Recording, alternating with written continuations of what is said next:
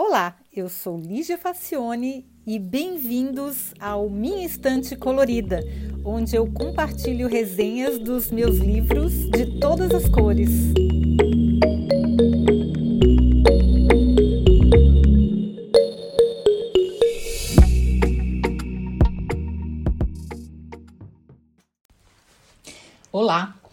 Hoje a gente vai falar de um livro que é um dos meus preferidos. É, na minha opinião, é uma, uma obra que todo mundo devia ler. Ele é uma das mais importantes publicações da história.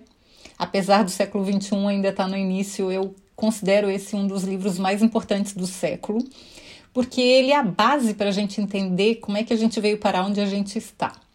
Então, eu estou falando de Sapiens, A Brief History of Humankind e ele é uma obra do Yuval Noah Harari. Esse livro foi traduzido para um monte de línguas, acho que todas as possíveis, porque é, fez muito sucesso. É, inclusive em português tem disponível. E eles, eu, eu, ouvi o lançamento, falar de um lançamento dessa, deste livro em forma de hum, graphic novel, que é quadrinhos. Então, todos os formatos possíveis e imagináveis desse livro eu acho que vale a pena acessar porque é muito importante. Por que, que é importante? Porque hum, o Harari ele é professor de história do mundo na Universidade de Jerusalém e ele consegue tem um poder de síntese incrível. Ele consegue resumir a história da humanidade numa linguagem muito acessível e ele tem um estilo irônico. Ah, faz a gente grudar no papel. Eu comecei a ler esse livro, é daqueles que a gente, apesar de ele ser um livro bastante volumoso. Ele tem essa versão aqui, 400, quase 500 páginas, essa versão que eu tenho. Mesmo assim, é daqueles que a gente pega e não, não solta enquanto não terminar, porque é muito, muito bom. Então, vamos ver como é que é o conteúdo desse livro, né? E por que, que ele é tão importante. Bom, o, o uh, Sapiens é dividido em quatro partes. Primeiro, a revolução cognitiva, a Revolução Agrícola, a unificação da humanidade e a última parte é sobre a Revolução Científica. Bom, eu gostei já do início porque ele diz que as definições de um historiador, para quem tudo é história, são sensacionais. Eu, eu, eu, eu achei as peças muito concisas. Olha só as definições dele. A história dos átomos, moléculas e suas interações é chamada química. A história dos organismos é chamada biologia. E há cerca de 70 mil anos, organismos pertencentes à espécie Homo sapiens começaram uma forma com estruturas mais elaboradas, chamadas culturas. O subsequente desenvolvimento dessas culturas humanas é o que nós chamamos de história. Não é interessante? É bem é, é um mundo do ponto de vista de um historiador. Bom, as três revoluções que mudaram totalmente a história são contadas aqui de uma maneira muito leve, porém muito precisa e extremamente crítica. Não há heróis nem mocinhos, mas decisões e suas consequências.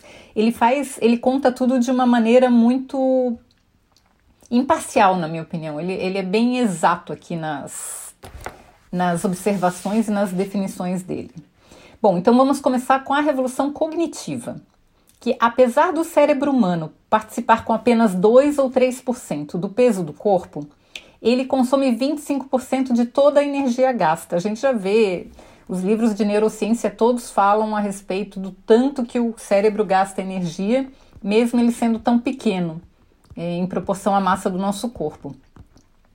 Então, nos outros primatas, o consumo não ultrapassa 8%. Olha só, mesmo quem tem um, uma cabeça quase do tamanho da nossa, eles, eles não consomem tanta energia quanto o nosso cérebro consome.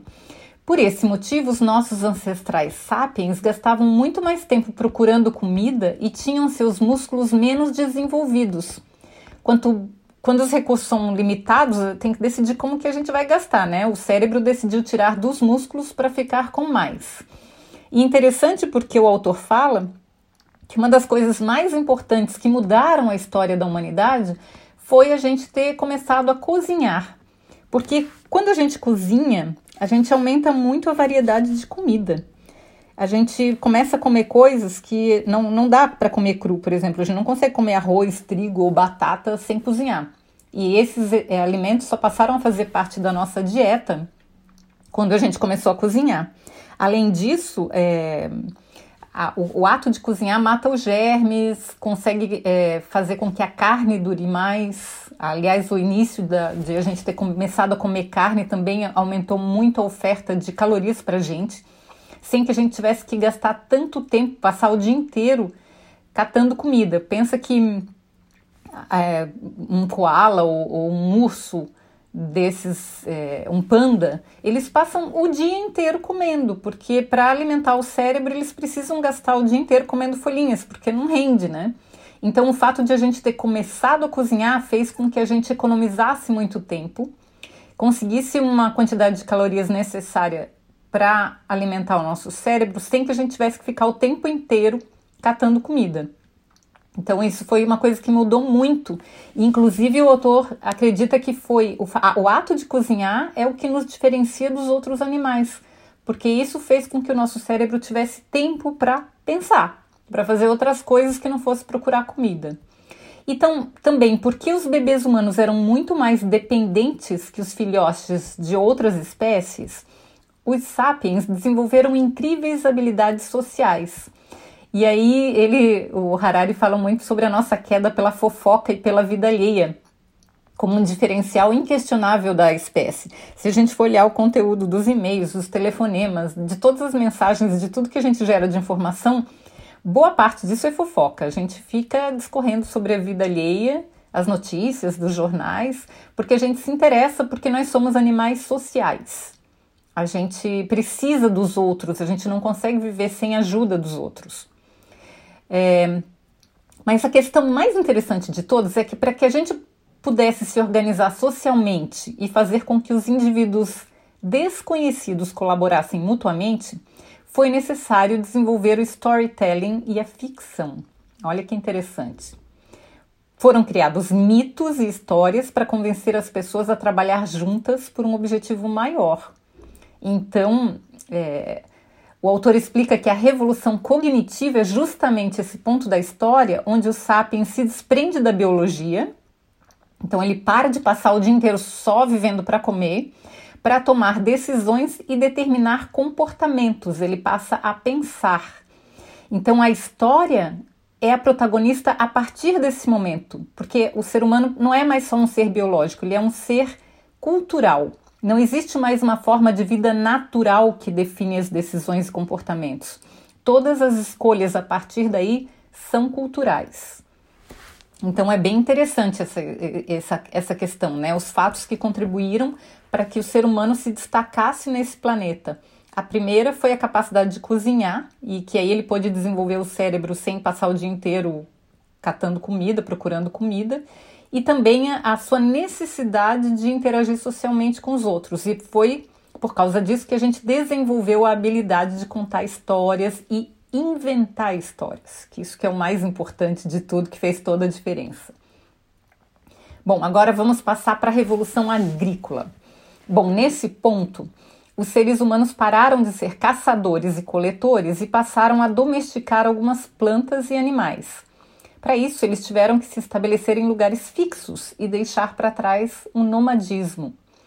A agricultura só foi possível por causa da capacidade dos seres humanos de pensar no futuro, de fazer planos. Pensa bem, é, é eu, eu não consigo plantar se eu não tiver esperança no futuro, se eu não conseguir pensar a longo prazo, se eu for uma pessoa imediatista imediatistas não plantam, porque exige todo um investimento de tempo e de cuidado para depois colher os frutos. Bom, com mais trabalho, menos tempo livre e mais planejamento, a população aumentou significativamente e foi uma bola de neve que a gente está vivendo até hoje, né? As condições de vida no planeta melhoraram e a gente se reproduziu exponencialmente. E hoje a gente, inclusive, tem problemas de superpopulação que não são desprezíveis. Bom, os conceitos abstratos foram fundamentais para a Revolução Agrícola, pois era necessário imaginar maneiras de se organizar a produção e convencer as pessoas a trabalhar. Deuses, religiões e mesmo ideias como liberdade, leis e governo são totalmente frutos da criatividade humana. pois elas não podem ser biologicamente ou fisicamente provadas, elas dependem fundamentalmente da crença humana para existirem. E são elas que permitem que as pessoas desconhecidas colaborem mutuamente. Aqui ele desenvolve teses bem interessantes sobre essas abstrações e a ordem imaginada como intersubjetivismo. Aí agora eu vou explicar essa palavra que parece complicada, mas ela não é. Olha só. Objetivo é um fenômeno que existe independente da percepção humana, ou seja, existem árvores, existem rios, existem, sei lá, terra, existem objetos que, independente de eu olhar ou de eu reconhecer a existência desses objetos ou não, eles existem, eles não dependem de mim para existir. Então, esses são fenômenos objetivos. Os fenômenos subjetivos dependem da percepção de um indivíduo. Então, é, se está frio ou se está calor, depende de eu sentir o frio em mim. Então, eu preciso. É, é, o subjetivo depende da minha percepção. Se eu achei bonito, se eu achei feio, são coisas que são subjetivas, dependem da minha percepção. E aí o intersubjetivo depende da percepção de muitos indivíduos. Então, várias pessoas têm que concordar que aquilo existe para que aquilo passe a existir. É o fato, por exemplo, dos mitos e das. É, ele até fala do dinheiro. Dinheiro, por exemplo, é uma coisa que só existe porque a gente combinou que existe. Porque é um pedaço de papel. É, ele só o valor do dinheiro só tem valor porque as pessoas porque é um fenômeno intersubjetivo. Muitas pessoas concordam combinam convencionam que aquilo tem um valor. Porque objetivamente não tem valor nenhum. Objetivamente é um pedaço de papel. Então existe um mito existe uma combinação existe uma história que se conta que depende da confiança de todos de todos combinarem e concordarem de que aquilo significa algo então, Estado, países, não são como árvores, não são como rios, são coisas que são fictícias. Um país é uma coisa totalmente fictícia. A gente combinou que esse pedaço aqui é um país. E é, um, é o fruto de uma convenção, não é uma coisa objetiva. É uma coisa intersubjetiva. Várias pessoas têm que é, entender que isso existe para essa coisa poder existir. E aí o Harari também discorre sobre a invenção da escrita e o quanto ela mudou a maneira como o ser humano pensa. A partir do momento que a gente conseguiu escrever, a gente pôde sofisticar mais as nossas linhas de raciocínio. A gente não depende só da memória para mandar, para transmitir as ideias adiante, para reproduzir as histórias e os mitos. E aí mudou tudo, porque tudo começa a ficar mais complexo com a invenção da escrita e depende menos das pessoas e mais dos registros. E aí ele fala também do dinheiro, que eu já falei, né, que é um sistema de confiança mútua. A questão dos gêneros, da justiça e da injustiça, enfim, tudo que é convenção. Quem tem direito a a questão das raças, a questão das nacionalidades, enfim, tudo que é combinado, tudo que não é objetivo, tudo que é intersubjetivo e que depende de uma confiança mútua e depende de a gente ter combinado antes como é que funciona. Então, é, tem muita injustiça nisso, porque é tudo convenção. A maior parte dessas coisas que definem a nossa vida não são objetivas, são convenções. Ele fala também da capacidade do ser humano em acreditar simultaneamente em conceitos contraditórios, que é o que a gente conhece por dissonância cognitiva. A gente considera a, a dissonância cognitiva uma, uma falha na nossa nosso sistema, mas na verdade é o que faz com que a gente consiga conviver uns com os outros, né? É, ele fala também do imperialismo, do que por que, que a gente é xenófobo, ou seja, por que, que a gente não gosta de diferentes e de estrangeiros das várias vertentes do humanismo e outras ideias muito interessantes que vale a pena explorar com mais detalhe. A terceira parte do livro fala da revolução científica. E ele fala que os últimos 500 anos testemunharam um crescimento tão fantástico do poder dos sapiens sobre o planeta que chega a ser assustador. O crescimento populacional explodiu e continua crescendo exponencialmente. É só pensar que em 1500 o planeta inteiro tinha 500 milhões de humanos. Hoje, nós somos 7 bilhões, 14 vezes mais gente em apenas 5 séculos. E o nosso consumo de energia cresceu 115 vezes. Ou seja, a população cresceu 14 vezes se multiplicou por 14 e o consumo de energia se multiplicou por 115. E a gente está em desabalada carreira para aumentar tudo isso muito mais. Então a gente vai ter que usar a criatividade, vai ter que pensar como que a gente vai administrar isso, porque o planeta tem recursos finitos, né? A gente não pode se desdobrar e se multiplicar continuamente como um vírus e destruir o planeta inteiro, que é o que a gente está fazendo. Bom, a ciência moderna difere de todo conhecimento anterior por causa de três pontos fundamentais que eu gosto muito. Primeiro é a admissão da nossa ignorância. Nós passamos a aceitar que quando as coisas que nós acreditávamos se provam erradas, isso significa que nós ganhamos mais conhecimentos.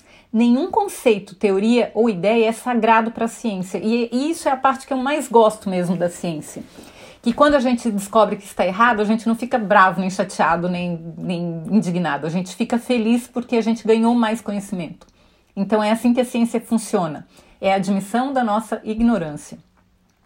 O segundo ponto, o segundo é, ponto fundamental que define a ciência moderna é o uso intenso da observação e da matemática para desenvolver o conhecimento. Então, nós temos ferramentas conceituais para que a gente possa desenvolver uma linha de raciocínio de uma maneira com método, né? de uma maneira que a gente possa desdobrar. E por último, a aquisição de novos poderes por meio de novas tecnologias. Então é, é isso que faz a ciência ser diferente de todos os outros, todas as bases de conhecimento que a gente tem. Por exemplo, a religião não admite nunca a ignorância, ela sempre está certa. O que é lei é lei e não se, não se muda e não depende de observação e nem depende de conhecimento. E não tem aquisição de novos poderes por meio de novas tecnologias. Então tem uma série de é, é, diferenças aí que faz com que a, a revolução científica aconteça.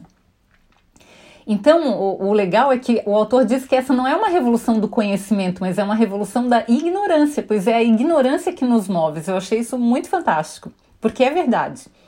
E por causa da tecnologia, que é a aplicação prática da ciência, o teste real sobre o conhecimento não é mais se ele é verdadeiro ou não, mas se ele nos dá mais poder ou não. Olha que interessante, gente.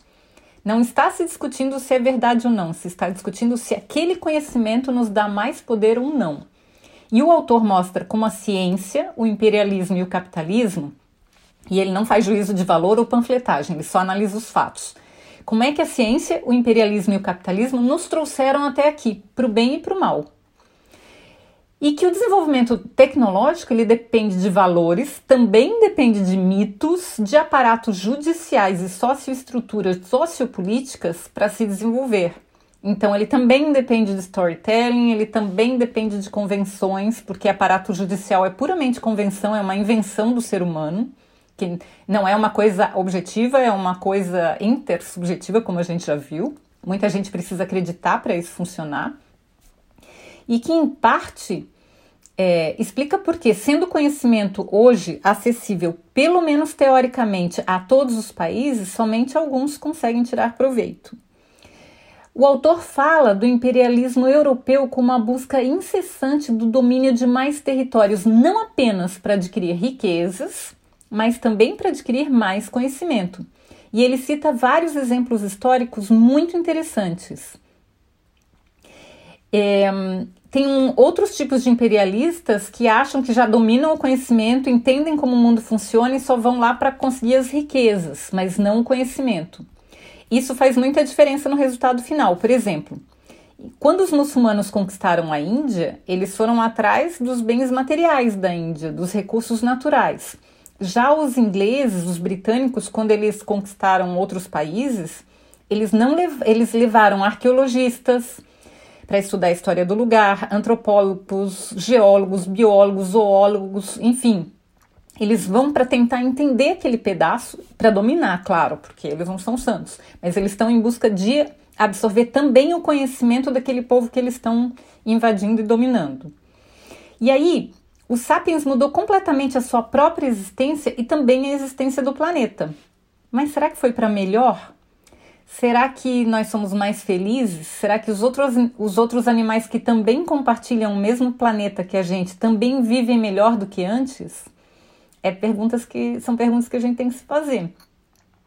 em apenas 70 mil anos, um animal insignificante nos confins da África, um, um sujeito fraquinho, que não tinha muitos músculos, tinha um cérebro muito.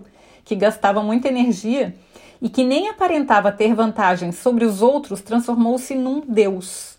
Porque ele tem poder de destruição e de construção, ele tem poder de decidir sobre outras vidas, de outros animais, de outros seres vivos nos planetas, nesse planeta. E quais que vão ser as consequências disso? Bom, a gente já está vendo as consequências disso, né?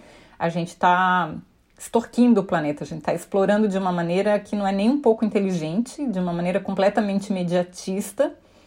E, e é, a gente tem que realmente pensar nisso. Mas como é que a gente chegou até aqui? Foi esse o caminho que, que nos trouxe até aqui, né? Pois é, para quem se interessa pelo tema inovação, é imprescindível conhecer as inovações que nos trouxeram até aqui e como é que foi feito esse caminho?